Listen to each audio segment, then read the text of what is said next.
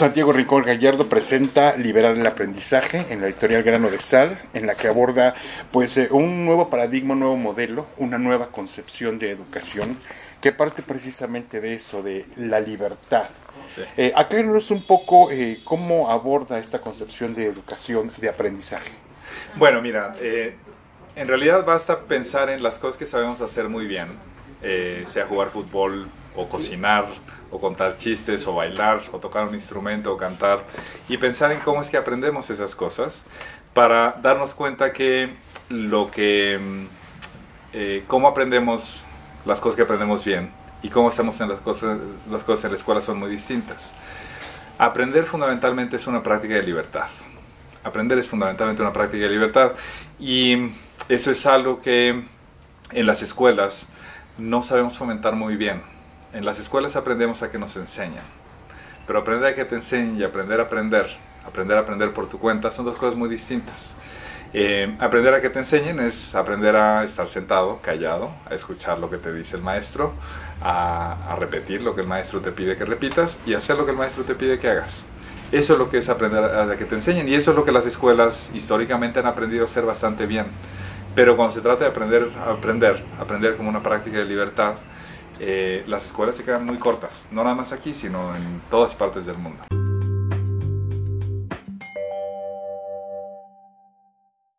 Es decir, son dos conceptos. Enseñanza, que es una especie de control institucionalizado, que eh, condiciona, memoriza, pavlovianamente probablemente podemos decirlo así, y aprendizaje es concebir a un individuo que orgánicamente interactúa con el mundo, lo internaliza, lo racionaliza Así es. e impacta en él. Así es. Eh, esto tiene implicaciones de índole eh, político, pero antes de entrar en ellas, háblenos eh, de, de qué adolece la escuela mexicana.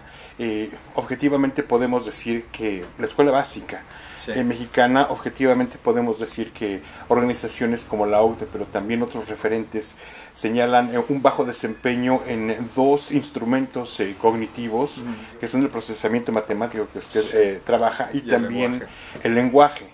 ¿Qué está fallando en la escuela mexicana? Bueno, mira, yo diría dos cosas. Primero, déjame señalar lo que yo creo que la escuela mexicana tiene como potencial. No, no hay maestros más comprometidos y más apasionados por el trabajo de la educación que los maestros que he conocido en México.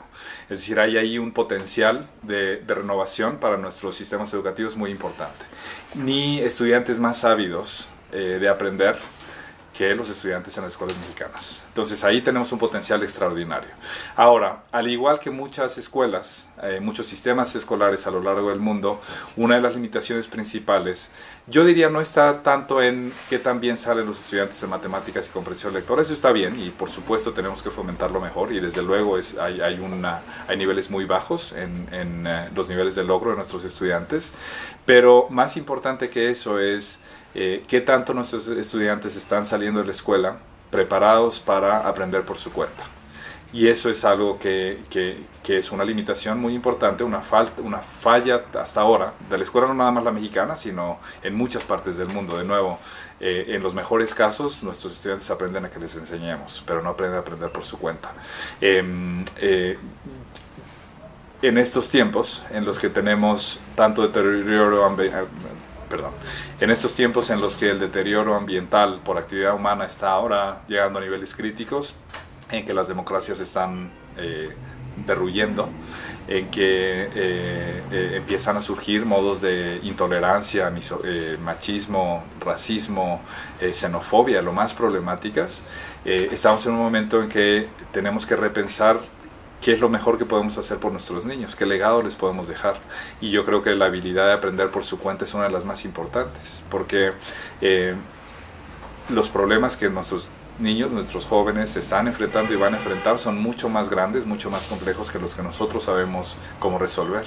Entonces, si lo único que hacemos es enseñarles los que sabemos, nos vamos a quedar muy cortos. En realidad, parte de nuestro esfuerzo tiene que estar en cultivar en ellos la habilidad de aprender por su cuenta, de modo que cuando se enfrenten con los problemas que se van a tener que enfrentar, tengan las herramientas, los, los hábitos intelectuales, los hábitos de, trabajo que van a ser necesarios para enfrentar los problemas que tienen que enfrentar.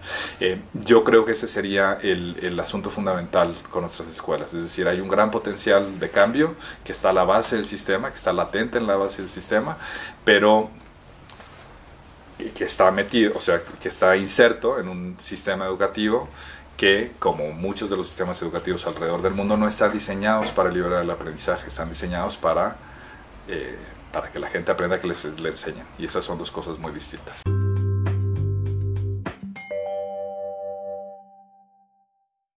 elementos de cognición o de metacognición que hagan del individuo un individuo eh, capaz de aprender por sí mismo más allá de la educación propiamente y más allá de las medidas que ésta pueda arrojar. Estamos hablando entonces de una, de, una concepción de educación más orgánica, integrada con la sociedad en la que quiero suponer que el núcleo familiar y particularmente en una cultura como la mexicana o la latina eh, juega un papel fundamental.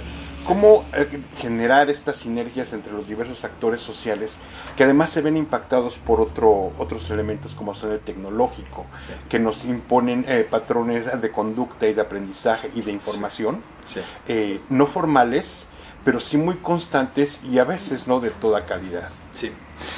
bueno, la vía más directa que hay para empezar a cambiar las cosas, de modo que liberemos el aprendizaje, de modo que el aprendizaje cobre vida y, se difunda a lo largo de nuestras escuelas, nuestros sistemas educativos y de incorporar otros actores, es comenzar por transformar directamente y intencionalmente lo que, lo que se ha venido a llamar el núcleo pedagógico. Núcleo pedagógico es básicamente el vínculo entre un educador y un aprendiz en la presencia de un objeto de conocimiento.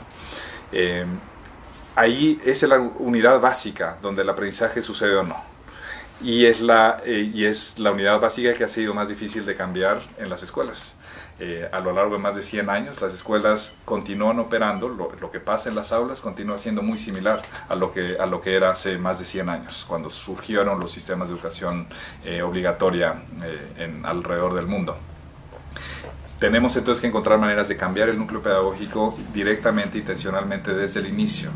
Lo que sucede cuando tú cambias el núcleo pedagógico, de modo que hay más diálogo entre los estudiantes y los, y los eh, maestros, es decir, la relación no es tanto así, una relación vertical, una relación de poder, eh, sino una relación de diálogo y aprendizaje mutuo entre dos partes iguales, digamos, entre, entre dos seres que se, que se conocen y que se quieren y que quieren eh, aprender uno del otro.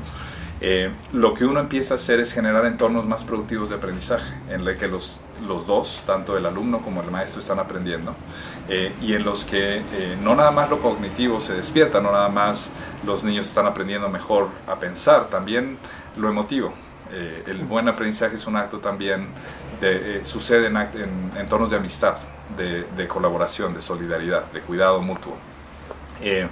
Cuando uno transforma directamente el núcleo pedagógico, de manera, no tiene que ser de manera perfecta desde el inicio, pero cuando uno empieza a entablar eh, vínculos de diálogo entre maestros y estudiantes, entre maestros entre sí, entre estudiantes entre sí, lo que uno empieza a generar o a liberar es energía de cambio, porque cuando los maestros ven a sus niños aprendiendo mejor, y cuando los niños empiezan a descubrir su propia capacidad de aprender, eso los mueve y no hay quien los pare. Y eso es lo que empieza a generar movilización, lo que empieza a mover a los padres, por ejemplo, a acercarse más a la escuela. Eh, hay una experiencia eh, que, relato en el libro, que es una experiencia mexicana, la red de tutoría mexicana, que comenzaron en un puñado de escuelas eh, a través de una pequeña organización que ahora se llama Redes de Tutoría, a trabajar con escuelas en algunas de las comunidades más marginadas del país y a transformar las aulas convencionales en comunidades de aprendizaje. Y lo que empezó a suceder es que los padres empezaron a llegar a la escuela para decirle al maestro, oye, ¿qué estás haciendo con mi niño que ya no quiere ver la televisión? O sea, se la pasa leyendo libros, leyendo poesía, resolviendo problemas de matemáticas. Los maestros empezaron a ver a los niños que llegaban al, al, maestro para decirle, oiga, préstanos las llaves de la escuela para poder seguir estudiando en las tardes o para venir en los fines de semana. Los maestros empezaban a encontrar que cuando llegaban tarde, porque las comunidades son muy alejadas, cuando llegaban tarde a la escuela, a la escuela los niños ya estaban aprendiendo por su cuenta. Lo que eso hace es eh, despertar una, una, motivación muy importante en los maestros, por decir, aquí hay algo muy importante, eh, y, y, entonces eh, movilizarlos para, para, para, meterse en el proyecto de, de liberar el aprendizaje. También invitar a los papás para que vean a sus niños aprendiendo y dando cuenta de cómo están aprendiendo y qué están aprendiendo.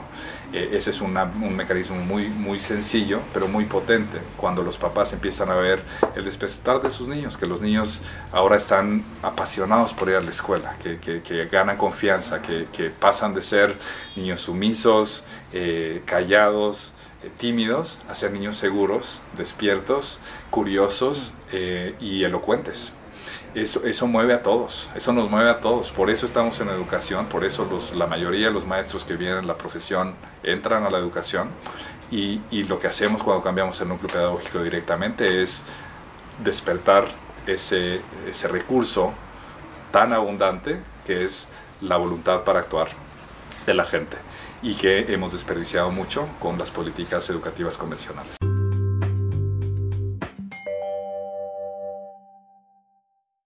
Sinergia entre los diversos actores, eh, dinámicas orgánicas que generan tejido social, individuo, motivación, que reivindican al individuo no solamente como individuo, sino como actor de su comunidad. Sin embargo, también hay otro aspecto, el de la institución educativa y también de las prácticas sociales que surgen de otros condicionantes como son los modelos económicos.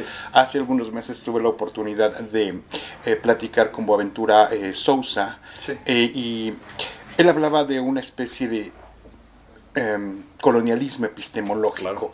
Eh, finalmente también dependemos de ciertas cosas, eh, de ciertas redes de distribución, no solamente de información, que es muchas veces la que primeramente valoramos, sino de conocimiento, lo cual implica eh, poner en el centro al individuo y no a la información de la que éste dispone.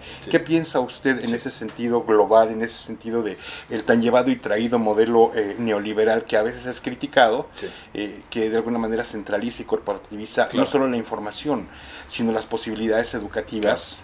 que en el caso de México, y hay que decirlo así, excluyen a grandes sectores.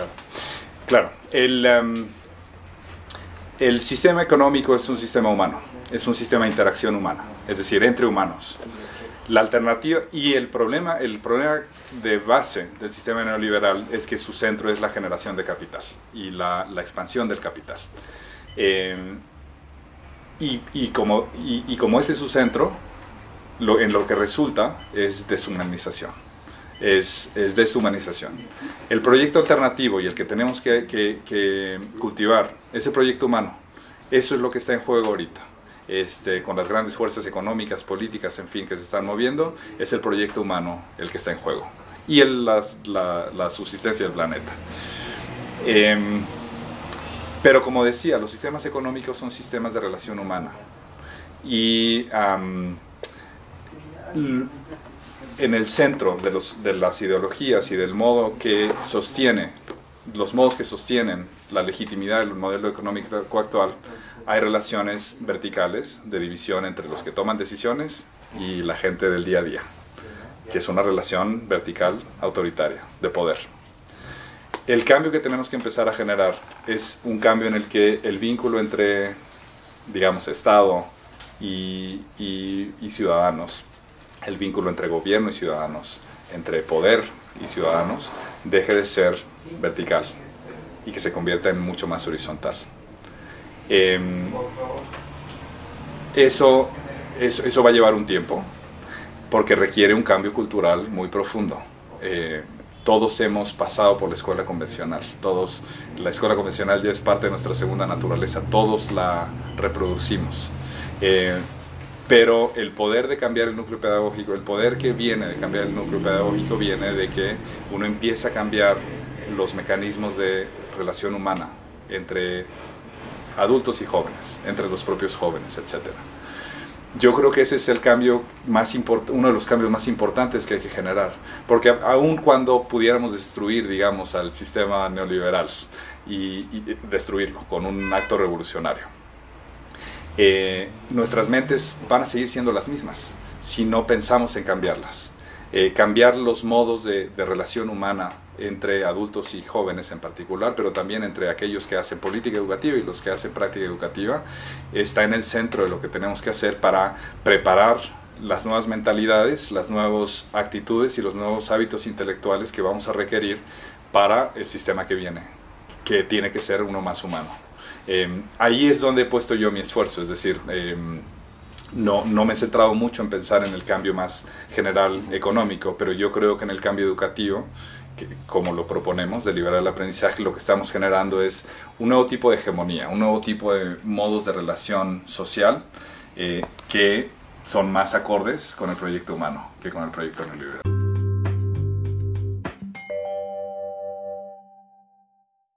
Educación y saber como poder, como ejercicio democrático ante el ejercicio económico, que si no está ligado, eh, no condicionarlo darle prioridad a este primero. Hay otro tema que me gustaría abordar, eh, es eh, la cuestión de las artes. ¿Qué importancia tiene también integrar las artes? Eh, por muchos años se ha dicho en México, se ha denunciado la falta de prácticas artísticas como las hubo en otras décadas, en la educación básica y en la educación media. Bailábamos, cantábamos, montábamos obras de teatro. Hoy en día eso está, está reemplazado o está ausente. De alguna manera, incluso también la filosofía. Eh, ¿Qué importancia entonces tiene mantener eh, una práctica artística en la educación? Bueno, mira, yo creo que la, eh, la educación lo que debiera ofrecer a nuestros jóvenes, a nuestras generaciones más jóvenes, es acceso a los modos de conocer el mundo y estar en el mundo que, que, han que se han destilado a lo largo de siglos y las artes son parte de ella. Es decir, por un lado está el conocimiento disciplinar, las ciencias, la historia, la literatura, en fin, pero también el conocimiento artístico y el, y el hacer artístico son partes de nuestra expresión humana eh, y en ese sentido yo creo que tiene que ser eh, parte importante del trabajo que hacen las escuelas. Ahora, lo que yo creo también es que caeríamos en un error si lo único que hacemos es agregar artes ahora a las clases en el currículo y en el programa convencional tal como lo conocemos. Porque si lo que hacemos es decir, bueno, ahora vamos a tener artes de 10 a 11 de la mañana los lunes, pero seguimos manteniendo la lógica escolar convencional eh, intacta, entonces no vamos a hacer mucho, vamos a, vamos a hacer un, eh, eh, vamos a estar perdiendo nuestro tiempo. Es decir, no es, no es tanto asunto del contenido, sino de la cultura que se genera alrededor del aprendizaje. Y esa es una de las cosas que tenemos que, que cambiar con más intención la, cultura de las aulas, de la escuela y de los sistemas educativos. No lo dije, no lo, no lo anteriormente, pero lo quiero señalar ahora. Em, las escuelas, eh, la escuela convencional, la escuela masiva, como la conocemos, no fue diseñada para fomentar el buen aprendizaje, el aprendizaje que libera, el aprendizaje liberador. Eh, su rol histórico ha sido triple. Primero, la custodia, cuidar de los niños mientras los eh, papás están trabajando, el control social y eh, la clasificación y la distribución del mérito, es decir, definir quiénes van a tener acceso a qué oportunidades en función de qué también les va en la escuela.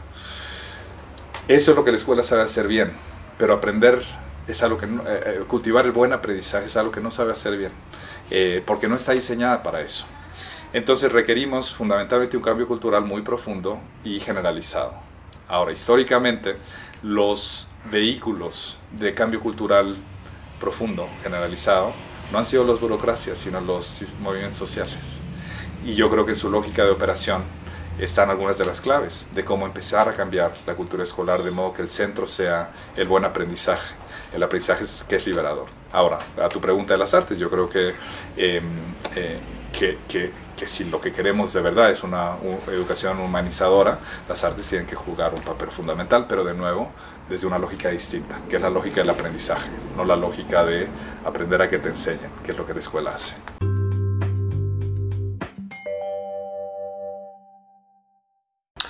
Arte, artesanía guardan también un vínculo. En muchos eh, casos, el primer contacto con la actividad, probablemente no artística, pero sí creativa para algunas comunidades, estuvo a través de la artesanía, del oficio. Eh, creo que también se ha perdido, se denuncia también la pérdida de estos otros oficios artesanales que en algunos casos dieron pie a un ejercicio artístico más formal. Claro. Ahí también hay un desgaste social. ¿Qué opinión le merece esto? Bueno, el, eh, me gusta llamarlo arte popular. Eh, es, eh, yo creo que es un modo más, más adecuado de pensar en, el trabajo que se hace en comunidades más marginadas, en fin, el trabajo creativo en comunidades marginadas, históricamente marginadas. yo creo que en el oficio del artesano, están varias de las claves sobre, eh, sobre lo que debe ser el oficio del educador. O sea, eh, cuando uno quiere aprender, eh, cuando antes de que existieran las fábricas, el modo en el que uno aprendía era a través de, como aprendiz, de los artesanos, por ejemplo. Es decir, eh, el que quería aprender el, arte del artesano o el oficio del artesano eh, tenía acceso al, experto, al maestro, que le mostraba cómo, cómo hacer el trabajo de la artesanía en vivo, le mostraba la práctica en vivo de hacer artesanía. Eso se ha perdido mucho, la posibilidad de tener a tu acceso a mentores que te modelen cómo se hace lo que, lo que quieres aprender en vivo. Pero a final de cuentas así es como aprendemos lo que aprendemos bien. Si uno quiere aprender a jugar, jugar, fútbol, lo mejor que puede hacer es ir a un lugar donde hay buenos jugadores de fútbol y verlos jugando en vivo. Si uno quiere aprender a cocinar, lo mejor que puedes hacer es ir acercarte a una buena cocinera, a un buen cocinero y ver cómo hacen el trabajo de cocinar en vivo, en, su práctica cotidiana. Aprender como una práctica es algo que permanece invisible para los estudiantes. Cuando aprendes algo que hace un maestro, cuando está preparando sus clases, pero cuando llega a la clase enseña. Aprendes algo que esperamos que nuestros estudiantes hagan eh, cuando están preparando sus exámenes, haciendo sus tareas, pero cuando llegan al salón les enseñan. Como práctica, aprender permanece invisible de los niños. Y entonces no debe sorprendernos que terminan la escuela y ya no saben cómo aprender por su cuenta, porque no han tenido acceso a aprendices expertos, a gente que puede modelar, como modelaría el artesano experto, cómo se ve y cómo se hace el acto de aprender, cómo, cómo, cómo práctica, cómo se desarrolla. Em, yo creo que ahí es, en el, en el, modelo de la educación artesanal, del, del vínculo entre artesano y aprendiz, están muchas de las claves sobre las pedagogías que van a ser más efectivas. Es decir, vamos a, vamos a liberar el aprendizaje más en la medida en que los maestros se conviertan en, eh, en los artesanos del aprendizaje de los niños. Este, no en el sentido de que ellos nada más los moldean, sino que ellos modelan ellos mismos cómo se ve la práctica de aprender cuando eh, la ejecuta un experto. Excelente. Doctor Santiago Renón Gallardo, libre del aprendizaje, autor de este libro. Muchas gracias. Muchas gracias, Víctor.